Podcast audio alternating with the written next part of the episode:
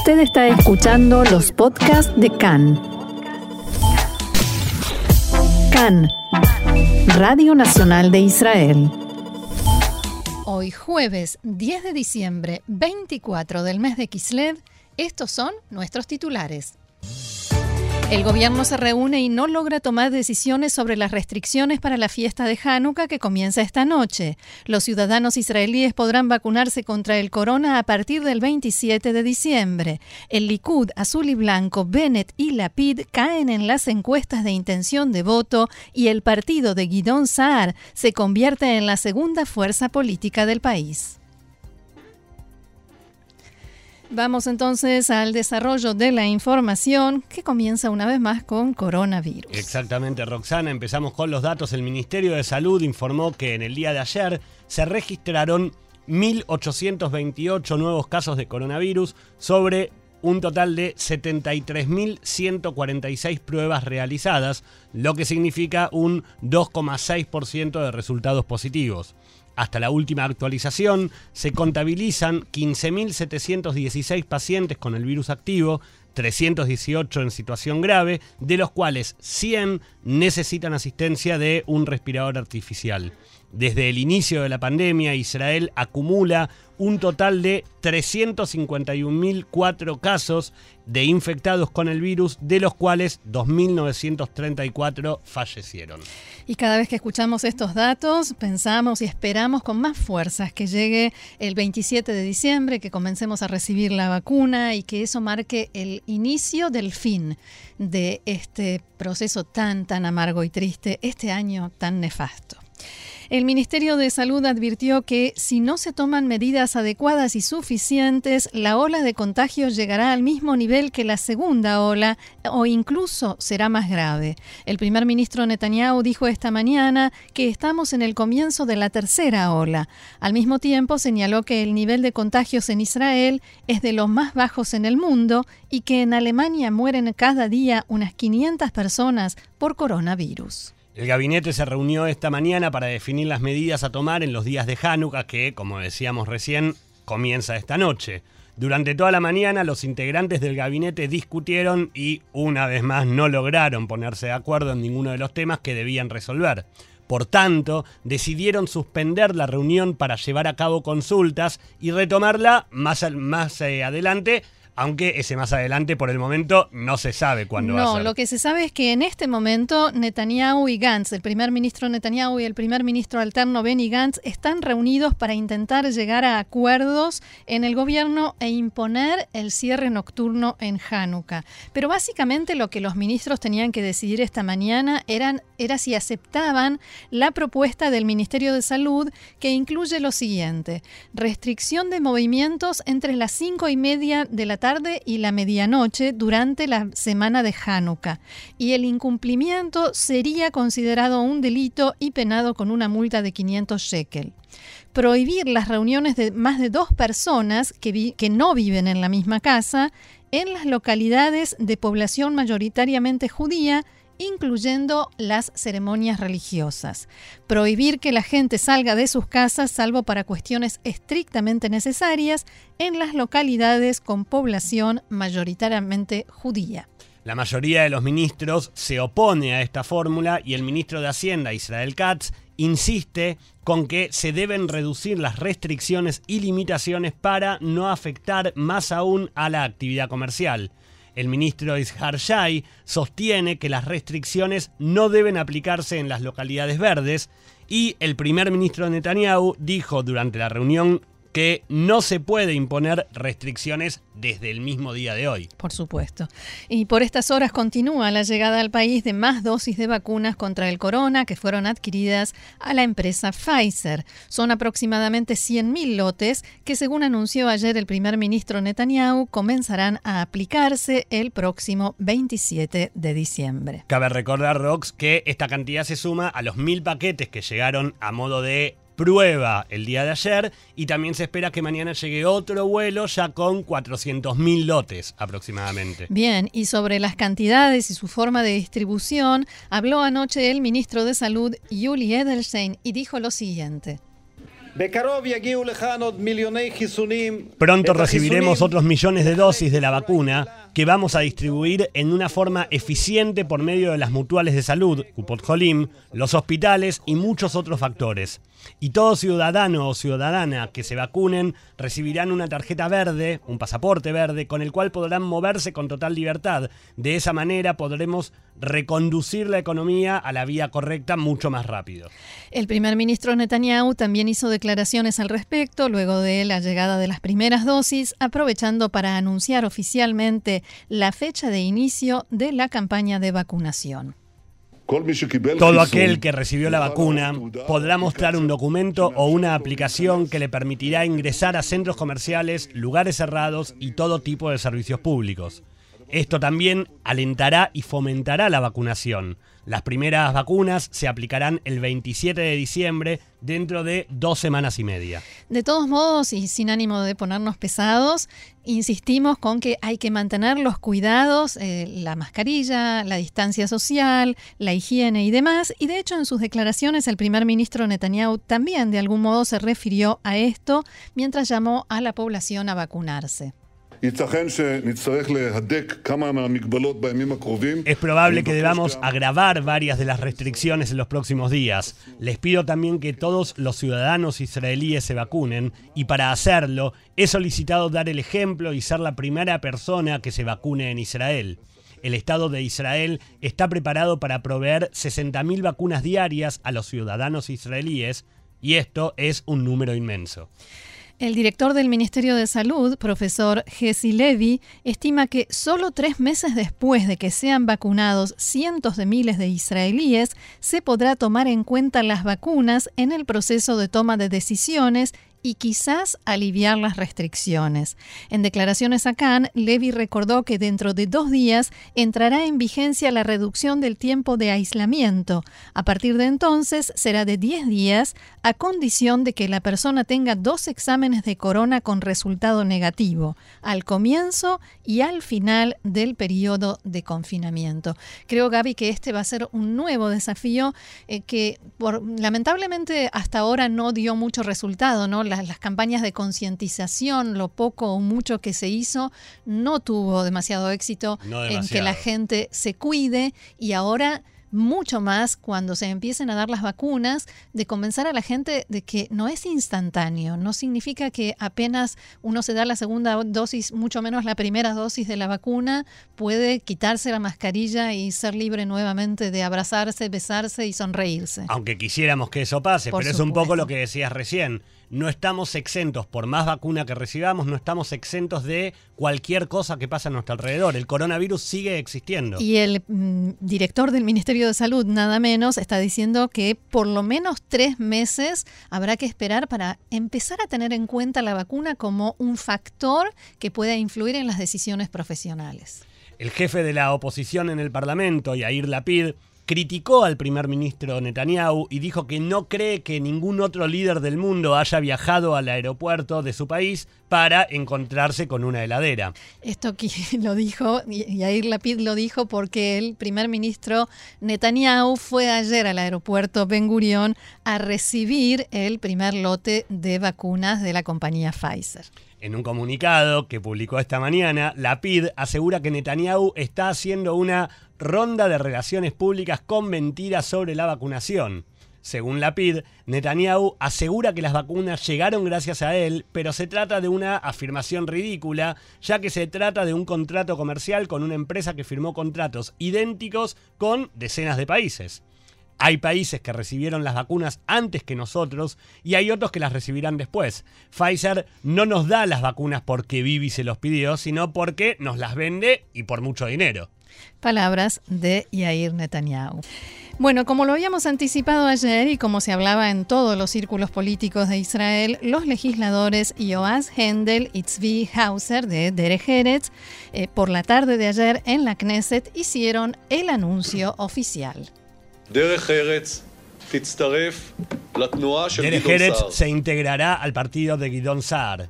Hace falta una alternativa de derecha a Benjamin Netanyahu. Y su compañero de bancada, Tzvi Hauser, decía lo siguiente. Benjamin Netanyahu, Bahar להמשיך Benjamin Netanyahu eligió continuar dividiendo y enfrentando precisamente en un momento de grave crisis. Lamentablemente este gobierno fracasó en su principal función. En el punto en el que nos encontramos ahora está completamente claro que una alternativa a Netanyahu se creará únicamente desde la derecha. Ustedes son la derecha verdadera, ética, ideológica y hoy, finalmente, nuevamente tienen un hogar. Los dos parlamentarios hicieron público este anuncio dos horas después de una extensa reunión que mantuvieron con Benny Gantz. En el entorno de Gantz dijeron que no les exigirán de inmediato que renuncien, sino que esperarán a ver cómo se desarrollan los acontecimientos. En la mañana de hoy, Tzvi Hauser dijo que si Gantz les pide que renuncien a la bancada en la Knesset, lo harán. Desde el Likud dijeron en un comunicado, abro comillas, apenas ayer Saar abandonó el partido y hoy ya es socio completo de la izquierda y además ya lo borraron del grupo de WhatsApp del partido. Y Saar respondió, Netanyahu está nervioso y está perdiendo el control. Él es el último que puede enseñarme a mí qué es ser de derecha. Quien también, como veníamos comentando, resulta afectado por este paso dado por Guidón Saar, y esto se ve en las encuestas que vamos a comentar en unos minutos, decía quien también resulta afectado es Naftali Bennett, que reaccionó así desde el estrado en la Knesset.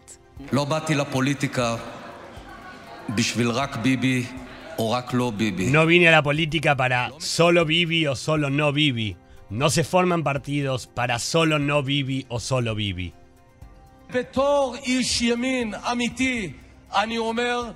Como hombre de derecha verdadero, digo en este momento a todos los políticos, dejen de lado el tema de Bibi o no Bibi, dejen de lado las peleas, si nosotros no logramos unirnos, si no comprendemos que únicamente si todos preservamos la ideología, nadie tiene que renunciar a sus ideas, pero si todos comprendemos que ahora es momento de unirse como pueblo, no por BBC o Bibi no, sino porque nosotros podemos triunfar.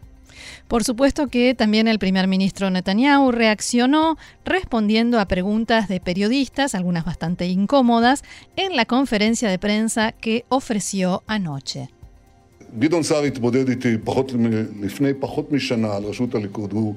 גדעון סער התמודד איתי פחות, לפני פחות משנה על ראשות הליכוד. הוא הובס ברוב גדול מאוד. Guidón Saar me enfrentó hace menos de un año en las elecciones primarias por la presidencia del Likud.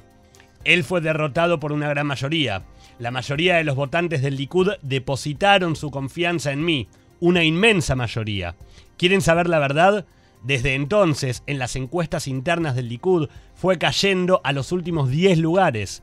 Entonces, mientras yo estoy ocupado en traer vacunas y alivio para todos los ciudadanos de Israel, hay quienes están ocupados en traer alivio y salvar sus propias carreras políticas.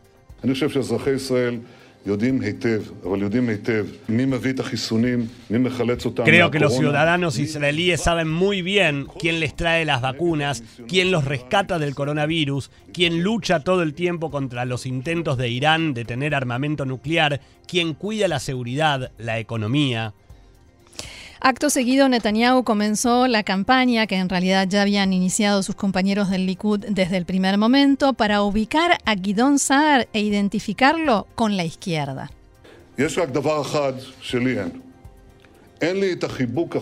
Hay una sola cosa que yo no tengo. No tengo el abrazo cálido de aquellos que quieren impedir un gobierno de, de derecha.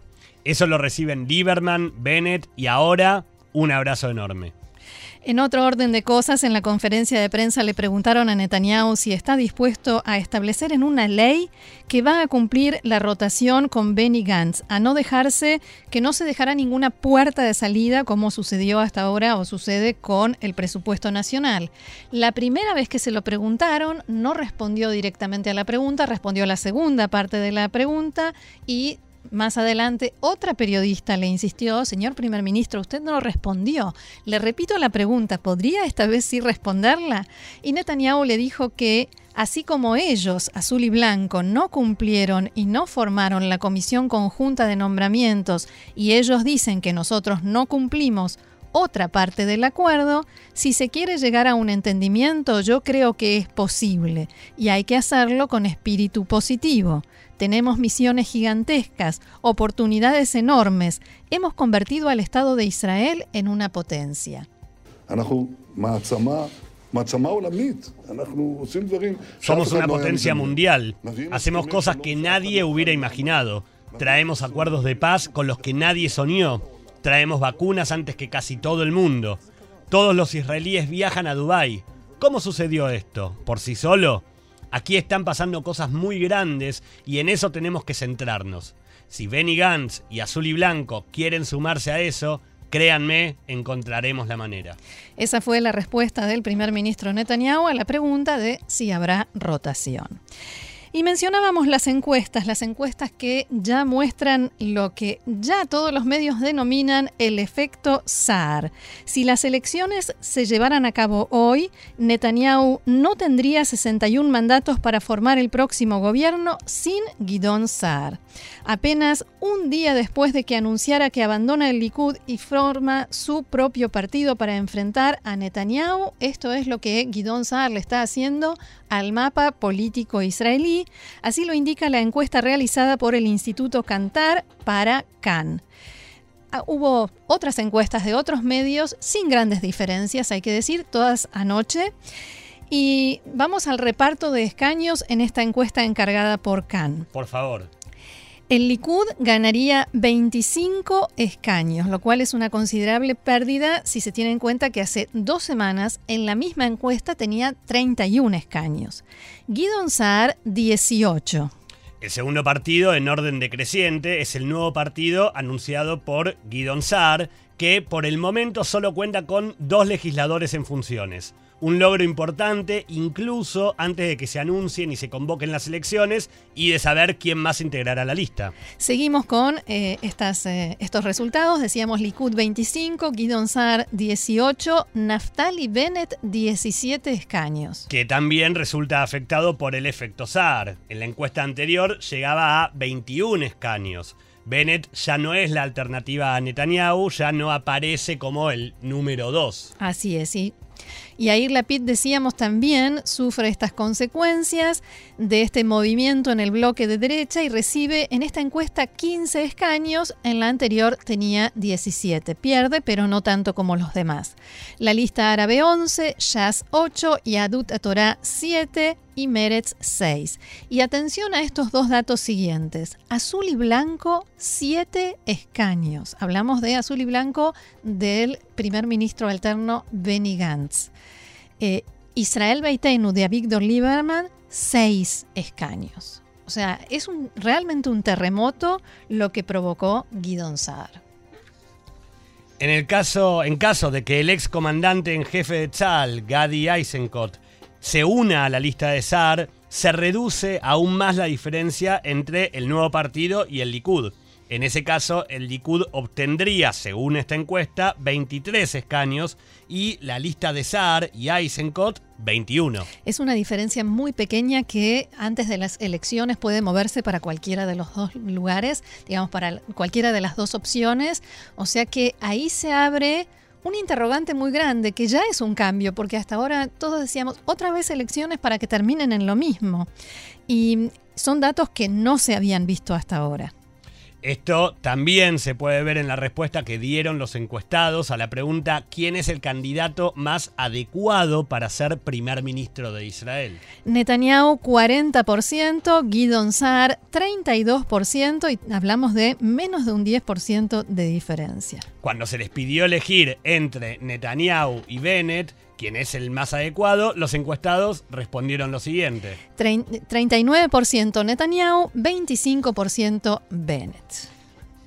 Las consecuencias para el bloque de derecha en la encuesta anterior veíamos 68 escaños para el bloque de derecha ultraortodoxos. Netanyahu podía formar gobierno sin ninguna coalición fuera del bloque, suponiendo que Bennett iba con él. El otro bloque tenía entonces 52 escaños. Según la nueva encuesta, Netanyahu no tiene posibilidad de formar un gobierno de derecha si no es con Guidon Saar y no es seguro que eso vaya a suceder. Más bien es seguro lo contrario. Cada vez se va poniendo más seguro, volviendo más seguro que Guidon Saar no va a entrar en un gobierno con Netanyahu. Eso es por lo menos lo que está diciendo y lo que están mm, filtrando sus allegados a los distintos medios. Recordemos, como decíamos ayer, que las elecciones están programadas para el 16 de marzo, lo cual esto nos muestra cómo se empieza a marcar todo el terreno político hoy en diciembre hasta llegar a las elecciones. Así es. Decíamos también que los bloques estarían conformados así. Likud ultraortodoxos y Amina en 57 escaños, Guidon Sar en 18 y centro izquierda y partidos árabes en 45. O sea que eh, se cambia, que en realidad cambió todo el panorama. Guidon Sar quedó como quien puede inclinar la balanza para un lado o para el otro. Tenemos también algunas conclusiones de las encuestas, ¿no, Roxana? Sí, señor. Eh, la primera sería que Sar, Guidon Sar está logrando, por lo menos por lo que indican este, este principio de datos que tenemos, es que está logrando atraer los votos de los decepcionados, los desencantados de Azul y Blanco, del Likud y de Yamina, de Naftali Bennett, que ese era su objetivo.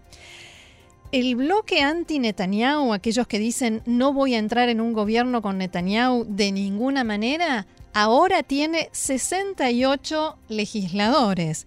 En esta Knesset, en la que todavía hoy está vigente, ese bloque tenía 62 y Netanyahu logró quebrarlo, logró reducirlo y como consecuencia logró formar gobierno cuando dividió a azul y blanco que como parte de las lecciones aprendidas por los distintos partidos de lo que sucedió en estas últimas elecciones, ese bloque se ve, según dicen los analistas en varios medios hoy, se ve como mucho más estable y menos vulnerable. Otra conclusión de estas encuestas es que hay una alternativa, eh, algo que no sucedía hasta ahora. ¿Y por qué? Hay una alternativa al gobierno de Netanyahu porque si sumamos los escaños que ganarían hoy Saar, Guidon Saar, Naftali Bennett, Yair Lapid, Benny Gantz y a Víctor Lieberman, la cuenta da 65 y pueden formar gobierno sin Netanyahu y sin el Likud. Deberían ponerse, perdón, deberían ponerse de acuerdo para poder sumar entre todos. Están de acuerdo solamente en el no Netanyahu. Así que, y Naftali Bennett no tan seguro, pero en eso están de acuerdo. Y en realidad en la vez anterior habían llegado a ponerse de acuerdo hasta que Benny Gantz decidió eh, hacer un, eh, un, giro en U y cambiar de rumbo. Y otro dato que llama la atención es la pregunta de quién es el más adecuado para primer ministro. Algo ha cambiado realmente y es llamativo como en apenas unas horas, después de haber anunciado que se presenta como candidato a primer ministro, Guidon Saar queda en segundo lugar.